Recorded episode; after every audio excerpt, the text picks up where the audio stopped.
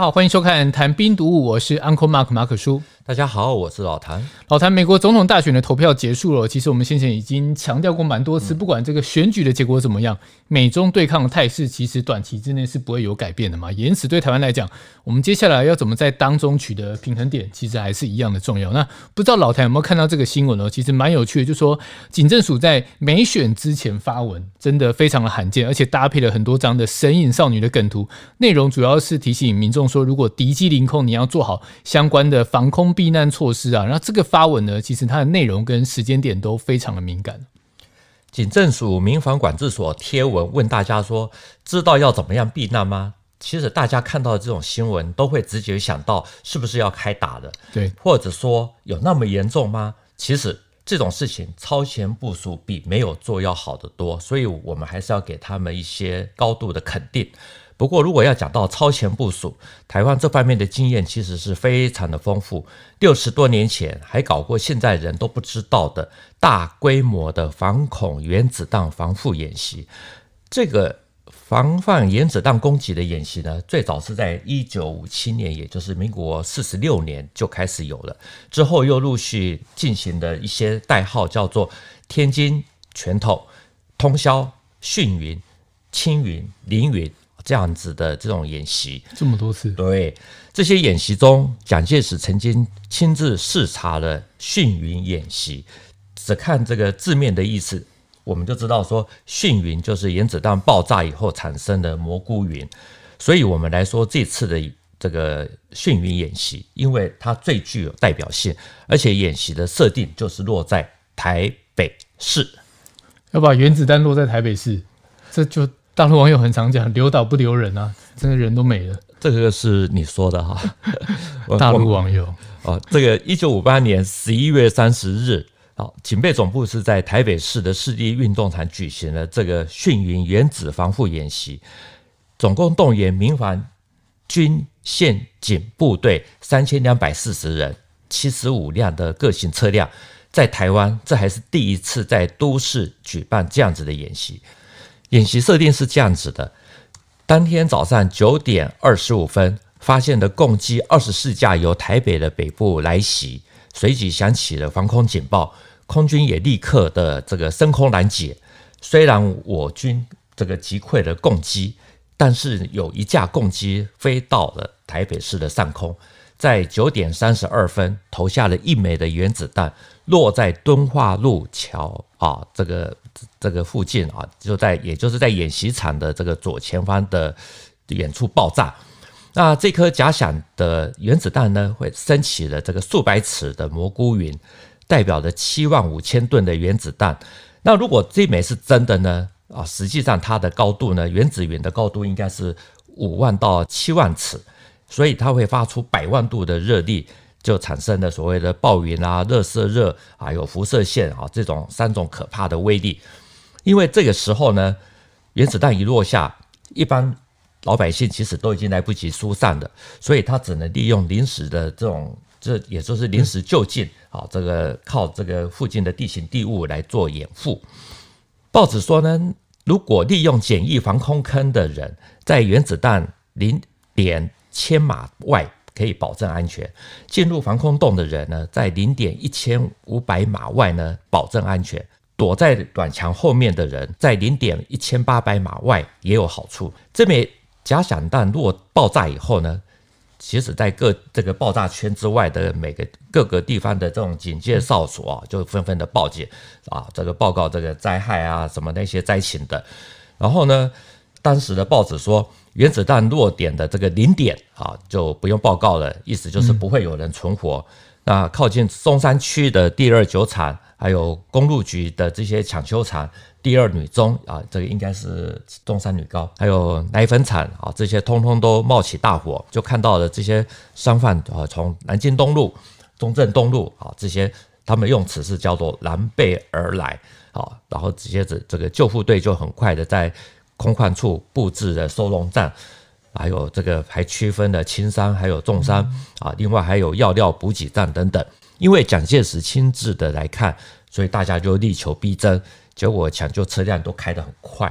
那个时候还有一个小插曲，就是有一辆吉普救火车应该是很小型的啊，跟那个大型救火车在那个东花路口就碰撞的，结果这个小型的吉普车呢就翻车，五个人被压在车下。嗯、那因为他们本来是为了要救人啊，这下得自己自救。自救对，刚好记者就在附近，亲眼看到五个人就一用力就把这个吉普车侧立起来。那五个人爬起来以后呢，发现到说有两个人受伤。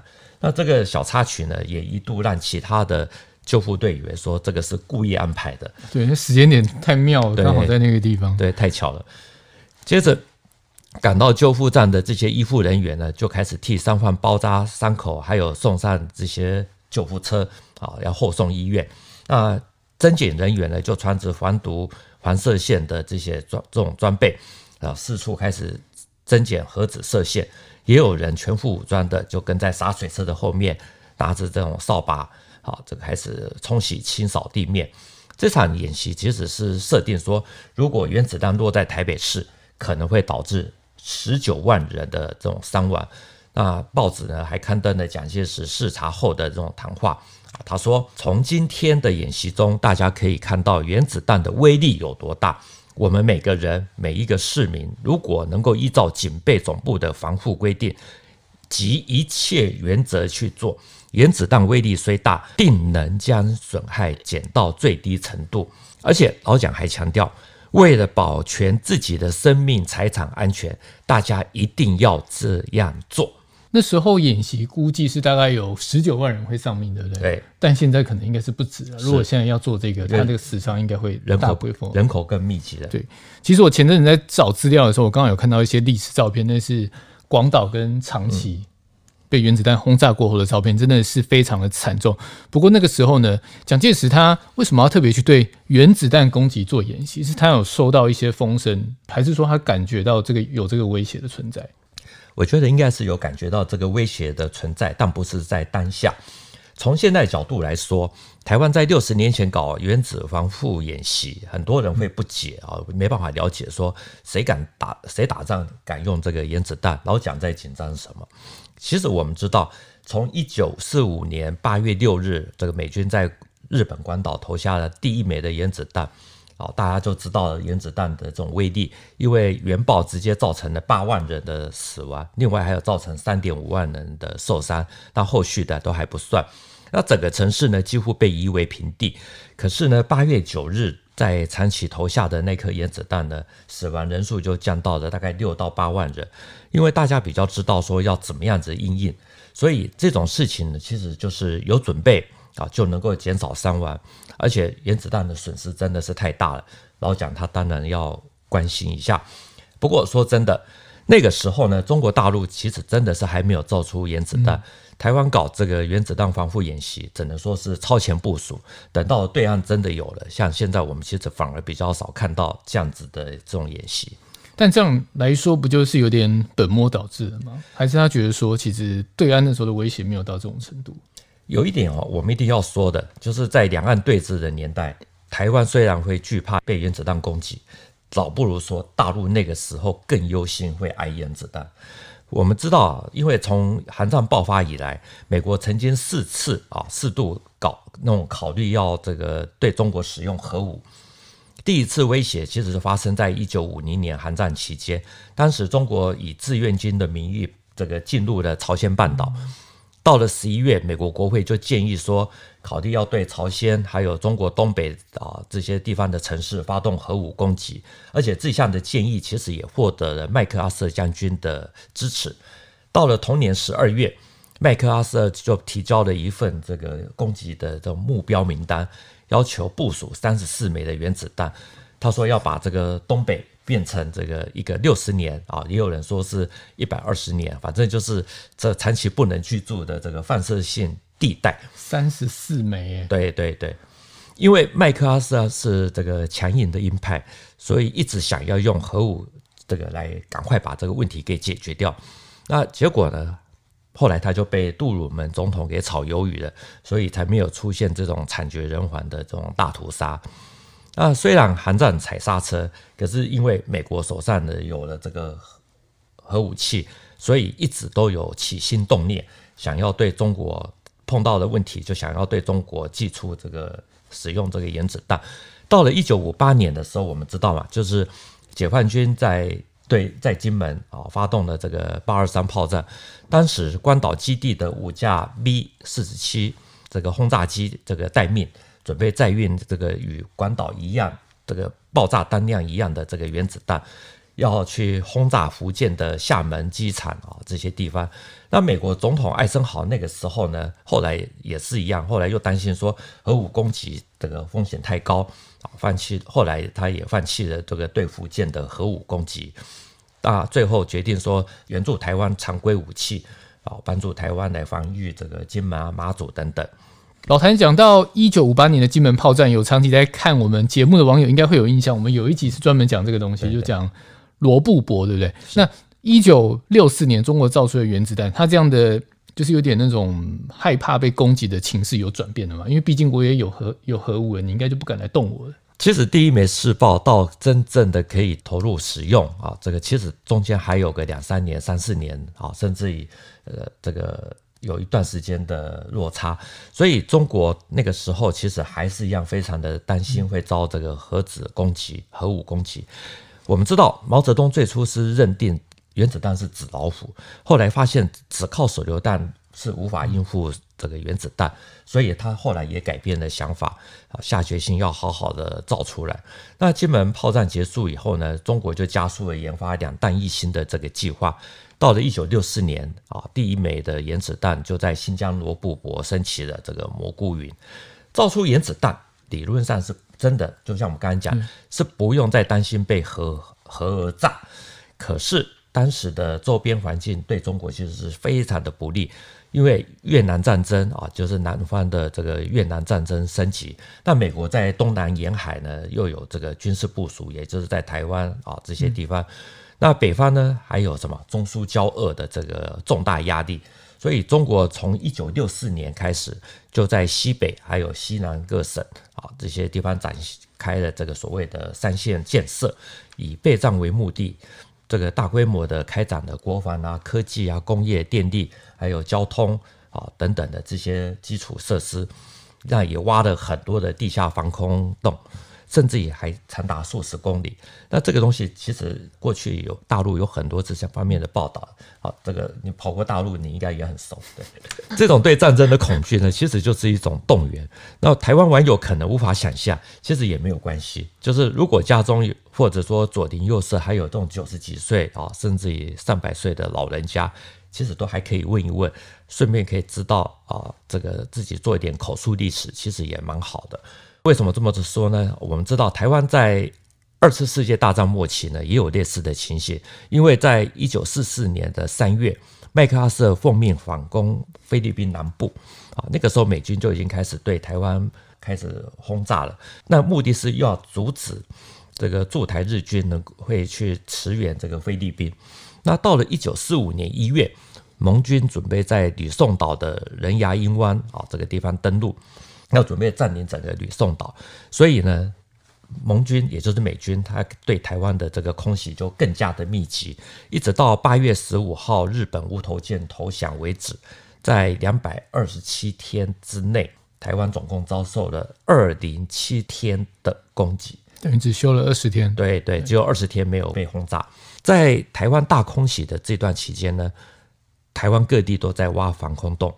日本当时也在基隆啊、高雄啊这些啊军队港口对比较多的地方啊，也都大挖防空洞。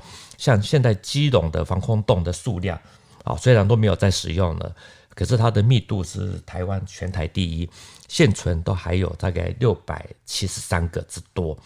而且台湾最大的防空洞啊，应该也是在基隆那个中正公园下方。它里面的的下面可以容纳大概四千多人。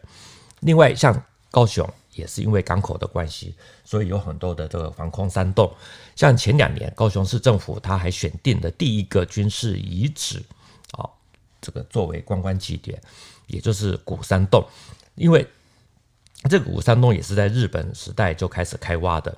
他后来跟他后来也是这个整个寿山啊，就我们知道高雄这个寿山。好，寿山的这个整个山路的这个防空洞，两百多个防空洞之一。但古山洞为什么会变成是第一个开放的观光据点？因为它最具有故事性，也就是从一九四九年以后，这里还一度变成警备总部的侦讯室。警备总部，对对对，侦讯室，对，这一连接起来就不得了了。这个因为有去过，所以大概就。简单的讲一下，它大概是长大概两百公尺，另外有两条主坑道，那主坑道之间还有支坑道来连通，啊，中间还有一条很陡峭的逃生隧道，啊，可以直通那个寿山啊这个出口，啊，当时为了避免被炸弹炸毁，所以它的外面呢还有这个防爆墙来阻隔，从外头其实是看不出来的。那这个防爆墙呢，据说可以挡那个五百磅的这个弹药。那因为我们现在其实都已经远离了战争，这些防空洞真的都用不到了，大部分基本上都是封存的状态。但是呢，也因为现在大家又开始重视这个军事遗址，所以它的另外的价值也显现出来，就是观光价值。像基隆的防空洞啊，这个高雄的古山洞啊，这些都已经开始重新活化啊，也就是让它开始观光化。那像刚刚提到的，大陆过去也有挖了很多的山洞。或地下防空洞，这些也都重新开始开放，让大家可以透过军事遗址，好知道战争的可怕，好一起来珍爱和平。我是知道北京有一些防空洞是盖在大楼底下的，因为前几年因为高房价的问题嘛，许多外来的人口打工族住在里面，然后成为鼠族跟蚁族。对，那那这个问题被曝光之后，有一些防空的空间后来就被改建了，作为社区的活动中心等等。但这种闲置转换，其实也是刚刚老谭有提到，就是说它是一种局势稳定的一种象征嘛。所以你如果问我说现在北京哪里有防空洞，我其实也不知道怎么回答，因为真的一般的情况是看不出来的。北京有些防空洞呢是盖在大楼底下哦，其实台湾也是这样子。遇到防空袭，其实我们要找这个防空避难室才是正解。那这个防空避难室呢，其实也都是在大楼底下。所以这次的那个警政署民防管制所，好，他就直接告诉大家，就说听到了空袭警报的时候，如果附近的建筑物贴有防空避难室的黄色标志牌，啊，这个很重要。黄色标志牌，大家就可以进去这个地下室避难。那这些地下室呢，都是依照建筑法，也就是经过了建筑机关的核定过，好，这个才新建的。另外，从十一月六日起呢，各地的警察局，也就是这些分局的官网，也都可以查询每一个地他们的避难设施设备的地址。那之后还会再公布地图，嗯、对。那防空避难设施啊，也就是这个防空避难室啊，到底是什么？其实就是地下停车场。那我们现在在南港这个地方露营，这里虽然是美食的沙漠，也就是美食罗布泊啊，可是防空避难室还真的是不少，可以总共哦，像我们最近这个附近这个里啊，就可以容纳紧急容纳大概三万多人。光对对对，这个周边是。那这个是从台北市。这个南港分局的网站上面抓下来的，好，这个大家可以看一下，好，这个可以避难的地点真的是不少。南港分局不就在你家附近吗？那你有去查说你们家那个大楼可以躲多少人？呃，我查了一下，我家的大楼呃可以塞大概六百人上下。那我们公司呢有七百人，所以还不够塞啊。不过我们从公司到我家呢，还有十几栋的大楼，所以这个大家都有地方躲。好，那我们讲一点震惊的啊，就是根据这个建筑技术规则的规定哦，这个六楼以上啊，非公用的建筑，其实都必须要设置防空避难设施啊，这个也就是防空避难室。以台北市来说呢，现在大概整个台北市有三万多座的建筑物有这样子的设备，总共可以容纳大概两千万人。几乎是全台北市的总人口数的大概七倍以上，而且还在以只增不减的速度啊，继续的在扩充之中。其实除了上网查询，然后搞清楚如果真的发生空袭，很不幸发生空袭要去哪边躲以外，其实我自己觉得还是要比照当兵或者我们平常有准备一些那种地震应急包，应该准备储储存一点战备的粮食，才会比较安全一点。是对啊，要不然你空手躲下去。没有水，没有吃的，真的也是蛮可怕的。一般的空袭大概都很快就结束啊。不过 什么东西很快就结束？空袭很快就结束。不过生命有结束对，但是有的时候，但是刚刚讲这一点也没有错哦。像今年的六月，国防部所属的《青年日报》，它其实就有一篇文章就在讲到这一点。好，它就是在讲说这些防空设施呢，啊，这个其实最好外面也都要有个电子告示牌来做引导。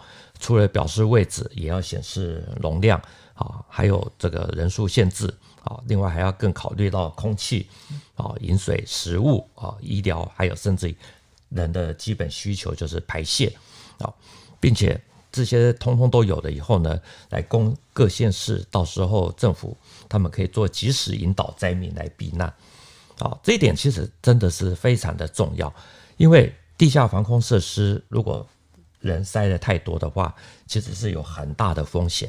像是在抗战的时候呢，我们知道日本那个时候对重庆进行大轰炸。一九四一年的六月五日呢，就发生过了一个很有名的这个事件，叫做六五重庆隧道惨案。